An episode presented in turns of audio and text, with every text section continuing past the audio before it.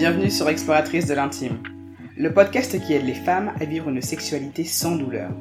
Je m'appelle Astrid et mon but à travers ce podcast est de vous partager des outils concrets pour vivre une sexualité épanouissante et développer une relation apaisée avec votre corps. Et pour cela, quoi de mieux que s'explorer? Alors chaque vendredi, sur un ton décomplexé et avec bienveillance, j'utiliserai mon expérience de kinésithérapeute pour vous parler d'intimité, de douleurs sexuelles, mais aussi de recherche du plaisir et de reconnexion à soi. Alors, prête à réveiller l'exploratrice qui sommeille en vous? I'm back baby Bonne et heureuse année 2023 les explos. Bienvenue pour cet épisode numéro 48 du podcast Exploratrice de l'intime.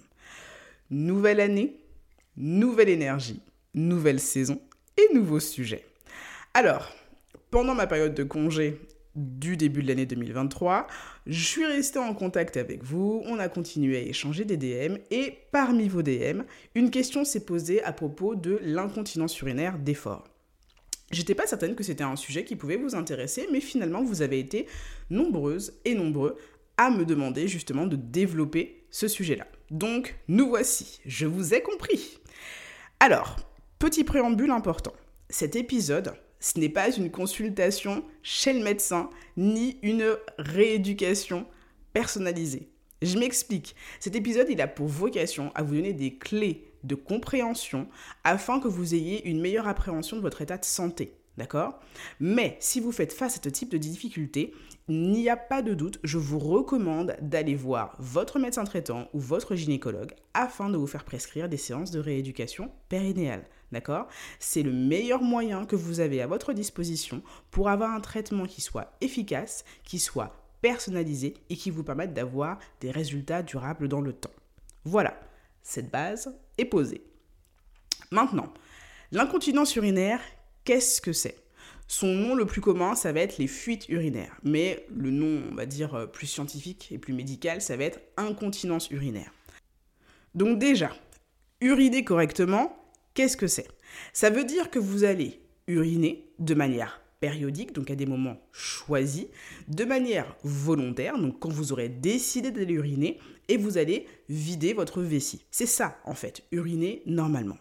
A contrario, quand on a de l'incontinence urinaire, ça se définit comme le fait d'avoir des pertes d'urine sans que l'on puisse les retenir volontairement et que cette incontinence aux urines va se faire en goutte à goutte, en jet, de manière permanente ou alors après avoir uriné. Ça, c'est les différentes situations, c'est les différentes cas de figure qui peuvent vous faire penser au fait que vous avez peut-être de l'incontinence urinaire. Mais toujours pareil, c'est un bilan avec un professionnel de santé qui vous permettra de confirmer ça. Donc, l'incontinence urinaire, il est important de, se rendre compte en fait que c'est un symptôme. C'est pas une pathologie en soi, c'est juste le signe qu'il y a quelque chose qui dysfonctionne. Et ce signe peut justement nous mener à des investigations qui vont nous permettre de déterminer quelle est la pathologie sous-jacente. D'accord? C'est un signe qui, par contre, concerne 3 millions de personnes en France, selon une étude de l'ANAS de, de 2003.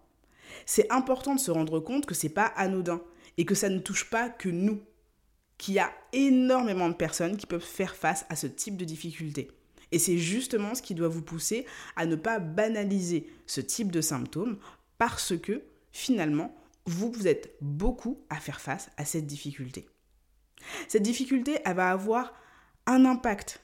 Elle va avoir un impact parce qu'elle peut être ressentie comme quelque chose d'humiliant ou de honteux. Et ça, ça va avoir un réel impact sur le fonctionnement de vos organes. Ça a un impact sur comment fonctionne votre vessie, sur comment fonctionne votre périnée. Ça peut aussi avoir un impact au niveau sociétal. Quand on se retrouve à avoir des pertes d'urine incontrôlées, ça peut générer le fait d'arrêter des activités physiques et sportives parce qu'on a peur justement d'aller aggraver cette incontinence. On va se retrouver peut-être aussi à limiter ses sorties au niveau de son cercle social parce qu'on a peur de ne pas contrôler correctement sa vessie.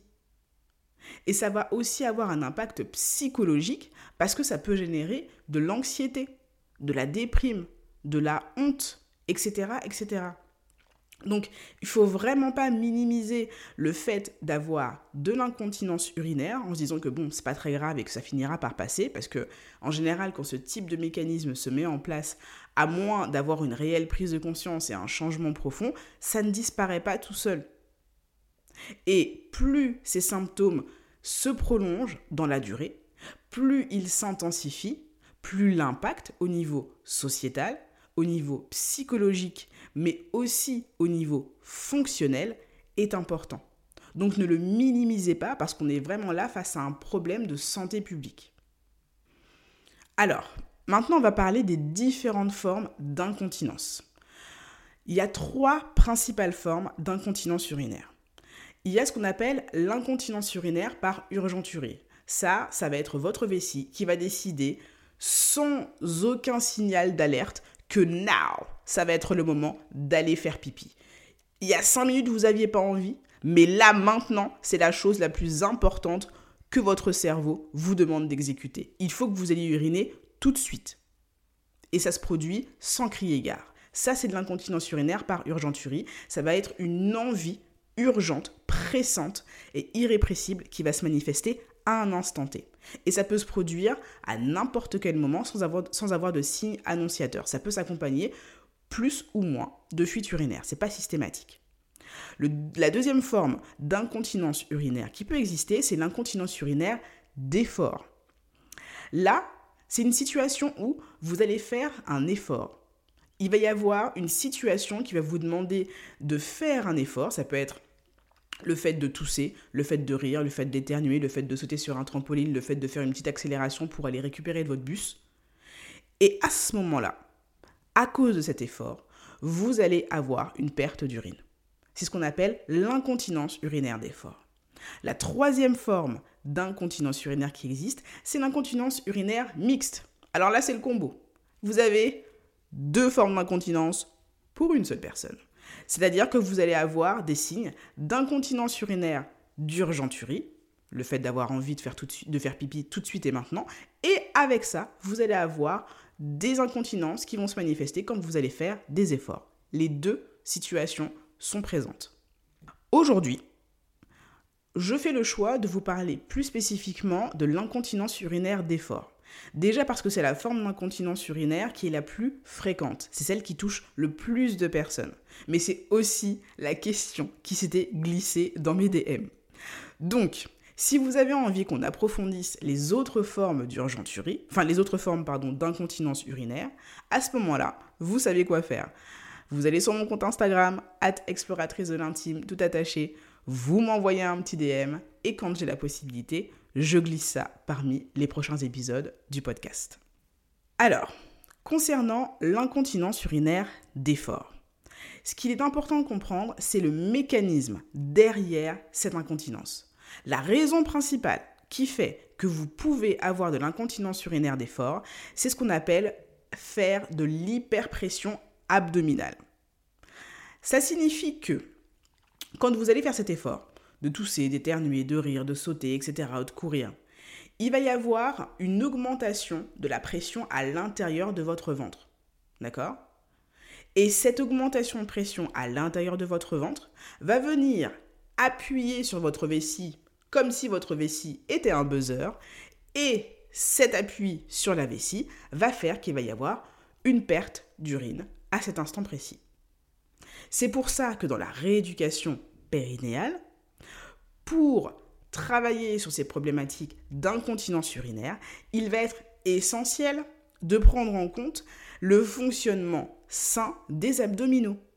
Il peut y avoir énormément de raisons qui font que vous n'activez pas correctement vos abdominaux. Et quand je dis activer ses abdominaux, ça ne veut pas dire gonfler son ventre et le durcir et penser que là on est en train de contracter ses abdominaux. Ça c'est justement faire de l'hyperpression abdominale. Si cette différence entre correctement contracter ses abdominaux et ne pas bien contracter ses abdominaux n'est pas très claire pour vous, à ce moment-là, n'hésitez pas à m'envoyer un message, histoire que je vous donne plus de précision sur ça. Donc là, en l'occurrence, le mécanisme principal responsable de l'incontinence urinaire d'effort, comme je vous dis, c'est l'hyperpression abdominale. Donc, Comme je vous le disais, c'est une fuite qui va avoir lieu dans des situations qui peuvent être extrêmement banales, comme le fait de rire ou de tousser, ou qui peut avoir lieu dans des situations qui vont être plus intensives en termes d'efforts, sauter sur un trampoline ou faire du crossfit et sauter sur des box de crossfit ou que sais-je, aller courir 5, 10, 15 km. Et ça va aussi se manifester dans des situations qui peuvent être finalement beaucoup moins sollicitantes en termes d'efforts, comme le fait de simplement se remettre debout après avoir été assise pendant quelques instants, commencer à accélérer un petit peu parce qu'on est pressé. Ça, ça va décrire en fait les différents stades de gravité de l'incontinence urinaire d'effort. Donc il y a trois stades, le stade 1, le tout, la rire, le, le, le tout, les rires, pardon. Le stade 2, les efforts physiques, et le stade 3, qui est le stade de plus grande gravité de l'incontinence urinaire, pour des efforts modérés avec des simples changements de position, par exemple. Donc, ce qu'il faut comprendre, c'est que les incontinences urinaires d'effort ne se produisent jamais au repos. Ça ne se reproduit jamais quand vous êtes allongé. Ça se produit toujours quand vous êtes en mouvement. D'accord? Et elles peuvent être plus ou moins conséquentes en fonction du niveau de remplissage de votre vessie. Ça vous semble assez logique, j'imagine. Si vous avez une vessie qui est très remplie, vous avez plus de chances d'avoir une incontinence urinaire si vous faites un effort à cet instant précis. Mais le fait d'avoir une vessie vide, ce n'est pas possible. C'est un leurre. Donc les teams de personnes qui se prennent pour des dromadaires et qui ne boivent pas de la sainte journée en se disant ça va me permettre d'avoir moins de fuite, c'est une fausse bonne idée. Parce que quand bien même vous vous restreignez dans les apports de liquide que vous vous donnez au cours de la journée, vous êtes de manière continue en train de traiter les liquides qu'il y a à l'intérieur de votre corps. Donc vous êtes de manière continue en train de produire de l'urine. Résultat des, courses, pardon, votre corps va essayer d'aller chercher du liquide là où il peut, donc il va essayer d'en drainer un petit peu plus de la part de vos aliments, ou alors il va tout simplement aller drainer plus de liquide de la part de vos organes. Et ça, en fait, ça risque d'aller créer des problèmes fonctionnels au niveau d'autres organes, comme vos reins par exemple, ou votre vessie, ou n'importe quel autre tissu de votre corps qui besoin d'être hydraté, à savoir tout votre corps. Donc je vous le répète, c'est une fausse bonne idée, le fait de moins boire en pensant qu'on aura moins de fuite. Maintenant que cette petite parenthèse est faite, on va maintenant prendre le temps de comprendre et de parler du mécanisme qui est à l'origine de, cette problématique d'incontinence urinaire d'effort. Pourquoi est-ce que je prends ce temps de vous détailler ça, mais pas trop non plus? C'est parce que si vous comprenez ce qui est à l'origine de ces fuites urinaires, vous aurez plus de facilité à mettre en pratique les changements qui sont nécessaires à l'éradication de ce mécanisme, à l'origine des fuites urinaires. Donc, L'incontinence urinaire d'effort, ça se produit à partir du moment où la pression au sein de la vessie va être plus importante que la pression présente au niveau de l'urètre. Si ces mots-là ne vous parlent pas et que vous ne voyez pas trop à quoi je fais référence, je vais vous donner une image très très simple qui va vous permettre de bien vous le représenter. Prenez un bon vieux ballon de baudruche. Le ballon de baudruche, il a une partie qui est beaucoup plus volumineuse, la partie qui se gonfle justement du ballon, et ça, ça va représenter une vessie. Le petit tube par lequel on souffle pour pouvoir gonfler le ballon, ce petit tube, ça va représenter l'urètre. D'accord? Donc l'urètre, c'est un petit canal par lequel va s'écouler l'urine. Donc, le, la partie volumineuse, représente votre vessie. Et votre vessie, comme je vous le dis, de manière continue, elle se remplit d'urine parce que votre corps traite de manière continue les liquides qui vont être ingérés et qui vont être présents à l'intérieur de votre corps.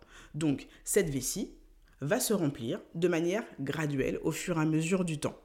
Et au niveau de notre petit tube qui représente l'urètre, donc ce canal qui va permettre l'évacuation des urines, il va y avoir deux espèces d'élastiques un situé au niveau de l'extrémité la plus supérieure et un situé au niveau de l'extrémité la plus inférieure, qui va permettre en fait de verrouiller ce canal de part en part.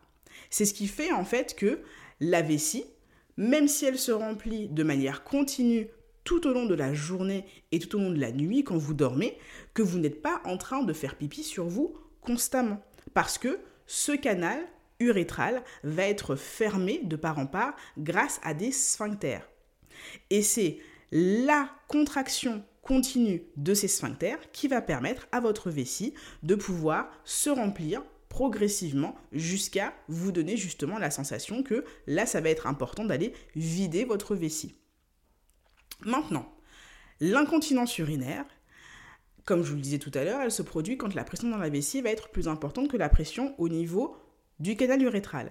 Ce qui veut dire que quand vous êtes en train de rire, ou de tousser, ou d'éternuer, vous pouvez sentir qu'il y a un effort qui est en train de se produire au niveau de votre sangle abdominale. Cet effort, ça va créer une forme de pression. Cette pression, elle va se transmettre à vos abdominaux, qui vont transmettre cette pression aussi au niveau de votre vessie. Et quand l'ensemble fonctionne bien, cette pression, elle est aussi transmise à vos sphincters. Ce qui fait que tout ce joyeux monde va augmenter son tonus, son niveau de contraction, pour pouvoir justement maintenir les urines à l'intérieur de la vessie. Ça, c'est dans le cas où tout fonctionne bien. Quand ça fonctionne moins bien, qu'est-ce qui se passe? Même situation. On est en train de se taper une grosse barre de rire avec ses copines. Problème, j'ai cette pression qui se met en place au niveau de mes abdominaux. Cette pression est transmise à ma vessie. Mais cette pression n'est pas correctement transmise au canal urétral et surtout elle n'est pas correctement transmise à mes sphincters. Résultat des courses, il va y avoir une, augmentation de pression à l'intérieur de ma vessie qui va venir pousser les urines vers le canal urétral et comme mes sphincters ne sont pas assez forts, ils vont laisser passer de l'urine à travers le canal urétral. C'est ce qui se passe quand vous avez une incontinence urinaire d'effort. D'accord? Donc, c'est pour cela que je réinsiste sur ce point en vous disant que ça va être important dans le traitement de ces problématiques, de faire une rééducation périnéale qui va avoir pour vocation de vous réapprendre à solliciter correctement votre périnée, de sorte à ce qu'il soit capable de pouvoir anticiper cette arrivée des pressions et se contracter correctement pour pouvoir justement augmenter le tonus aussi bien au niveau des sphincters du canal urétral que au niveau de la vessie. Et ça va aussi être important d'avoir une bonne maîtrise du, de la contraction des abdominaux. Parce que des abdominaux qui se contractent mal, ce sont des abdominaux qui vont venir appuyer sur votre vessie comme si c'était un satané buzzer. Alors que des abdominaux qui fonctionnent correctement vont aller dévier les pressions plus vers l'arrière que vers le bas et ça va permettre de diminuer cette pression au niveau de la vessie. Donc les deux sont intriqués la façon dont vos abdominaux fonctionnent, la façon dont votre périnée fonctionne, et il y a encore d'autres acteurs qui sont importants, mais je développerai ça plus dans l'épisode numéro 49. L'idée, c'est pas de vous noyer sous les informations. Voilà. Donc, gardez bien en tête que la fuite urinaire, c'est une hyperpression des abdominaux qui va venir créer une surpression au niveau de la vessie et c'est ce qui va amener une fuite des urines à un instant T dans une situation bien précise. Donc maintenant que ce mécanisme est plus clair et que vous comprenez l'importance d'avoir des abdominaux qui sont fonctionnels, mais aussi un périnée qui est fonctionnel, euh, je vais vous donner un petit peu plus de détails sur les différents facteurs qui peuvent aussi être responsables de fuite urinaire. Par exemple, le fait d'avoir des sphincters qui ne sont pas suffisamment forts. Vous pouvez bien imaginer que s'ils ne se contractent pas correctement, ça peut laisser plus facilement passer les urines un, urètre qui peut être trop mobile, qui va trop facilement bouger, ça peut aussi être responsable de fuite urinaire. Ça, c'est quelque chose qui pourrait être évalué lors de votre bilan de votre rééducation périnéale avec un kinésithérapeute ou une sage-femme. Le fait aussi d'avoir un dysfonctionnement neuromusculaire, à savoir euh, une commande nerveuse qui est moins bonne ou alors un périnée, un muscle qui répond moins bien à la commande volontaire de contraction, ça peut aussi être responsable de fuite urinaire. Donc, euh, tous ces mécanismes-là peuvent aussi euh, finalement être responsables de fuite urinaire. Il y en a d'autres, comme par exemple avoir un ajustement postural qui soit moins efficace. C'est-à-dire que vous allez avoir les muscles profonds de votre dos, de votre abdomen, de votre diaphragme et de votre périnée qui ne vont pas en fait jouer leur rôle de stabilisateur. Ça c'est quelque chose pareil qui sera vu avec votre rééducateur et qui pourra vous permettre justement de pérenniser les résultats de votre rééducation. Euh, je reviens sur un petit point. Tout à l'heure, je vous ai parlé de périnée fonctionnel. Si vous ne savez pas ce que c'est un périnée fonctionnel, je vais prendre le temps de vous le redire parce que c'est extrêmement important. Ce que j'entends par périnée fonctionnel, c'est un périnée qui est capable de se contracter, de se relâcher, qui est capable de tenir des contractions pendant un certain temps, donc faire de l'endurance, mais qui est aussi capable de réagir rapidement quand vous êtes face à un effort. Vous imaginez bien que si vous éternuez maintenant, mais que votre périnée se contracte 5 minutes plus tard, ça ne vous sert pas à grand-chose.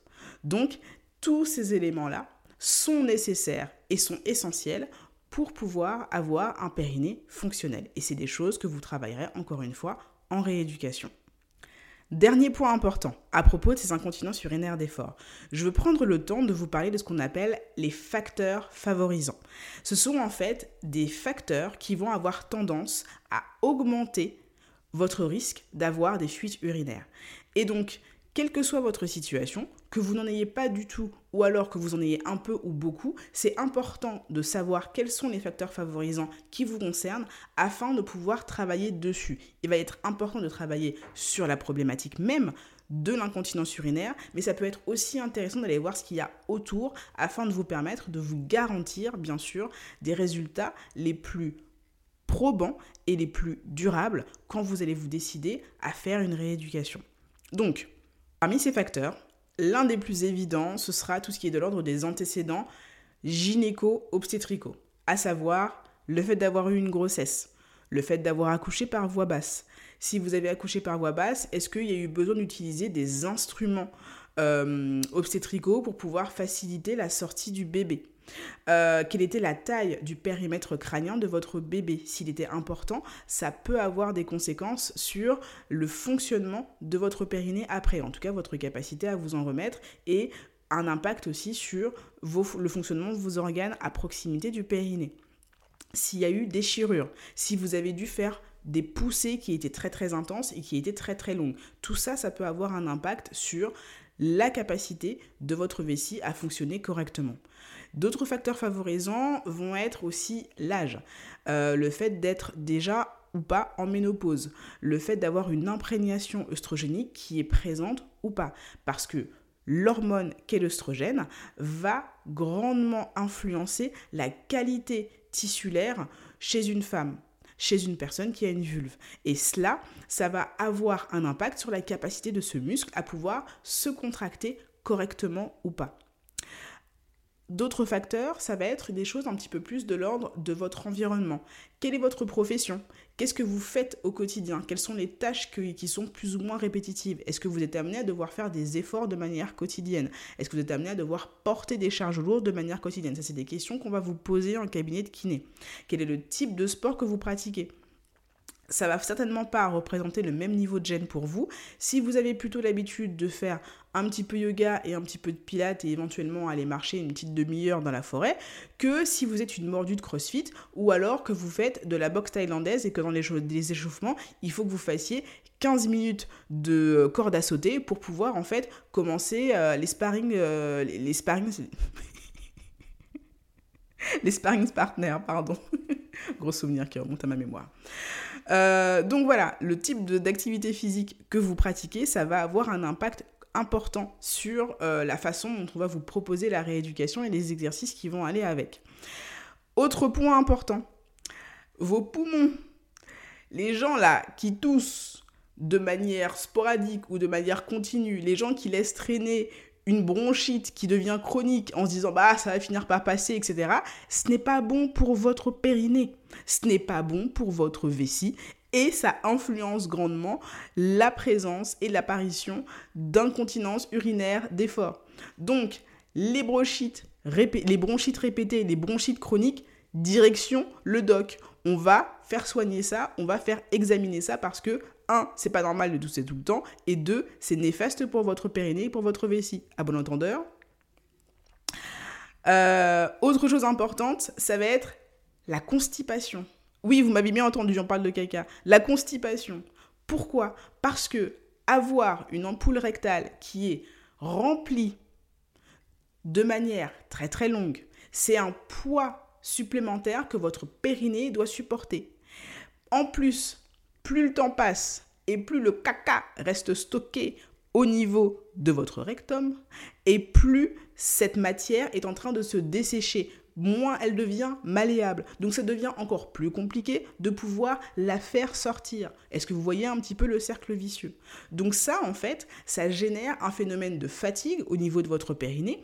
Déjà d'une part, parce qu'il va falloir faire beaucoup plus d'efforts pour pouvoir éliminer ces matières fécales, et d'autre part, vu que votre périnée se, retrouve à devoir porter une charge supplémentaire pendant un temps qui est beaucoup plus long que prévu, puisque normalement, idéalement, on va faire caca tous les jours, c'est dans un monde idéal, en tout cas toutes les 24 à 48 heures en moyenne, je crois qu'il y a même des études qui disent plutôt 24 à 36 heures. Mais bon, il faut y aller de manière régulière. Ça, ça va avoir une influence sur le facteur fatigue de votre périnée. Donc la constipation, on ne fait pas comme si ça n'existait pas.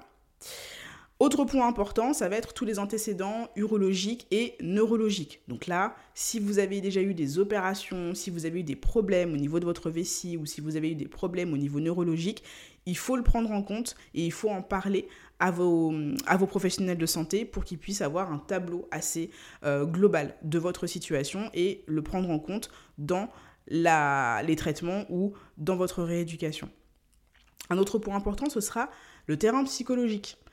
Euh, tout simplement, en fait, parce que si vous avez tendance à être particulièrement anxieuse ou particulièrement en détresse par rapport à cette situation, ça peut créer de l'enfermement et ça peut créer aussi finalement une espèce de boucle qui va vous pousser à laisser les choses se dégrader. Donc, avoir un soutien de l'ordre psychologique, ça peut aussi permettre en fait de se mettre dans une disposition d'esprit où on est prête à se remettre en mouvement pour aller vers euh, un traitement, tout simplement, et se faire aider par les bonnes personnes. Un dernier point, ce sera tout ce qui est de l'ordre des médicaments. Ne négligez pas les médicaments que vous prenez. Si vous avez euh, une pathologie chronique, ça peut avoir une influence, ça, peut alors, ça peut avoir une influence pas directement sur votre vessie, mais à distance, ça peut avoir des conséquences dessus. Je parle de médicaments comme par exemple les, hypotenseurs pour les gens qui ont des problèmes d'hypertension artérielle. Il y a aussi d'autres médicaments comme les neuroleptiques ou les myorelaxants. Donc là, les myorelaxants, les gens là qui ont des des torticolis là qui, euh, qui vont euh, euh, voir le médecin qui va leur prescrire des myorelaxants. Si vous vous retrouvez à avoir plus de difficultés à vous retenir, à vous à retenir vos urines, c'est peut-être à cause du traitement. D'accord? Donc tous ces facteurs-là peuvent sembler être extrêmement à distance et ne pas forcément avoir d'impact sur cette situation-là, mais en fait, c'est le cas. Ça a une influence sur ces facteurs-là. Et plus particulièrement sur cette problématique d'incontinence urinaire. Donc maintenant que vous êtes au clair sur ce qu'est l'incontinence urinaire et ses mécanismes, vous vous demandez certainement en fait quelles sont les solutions à apporter à ce problème. Laissez-moi vous donner un petit extrait.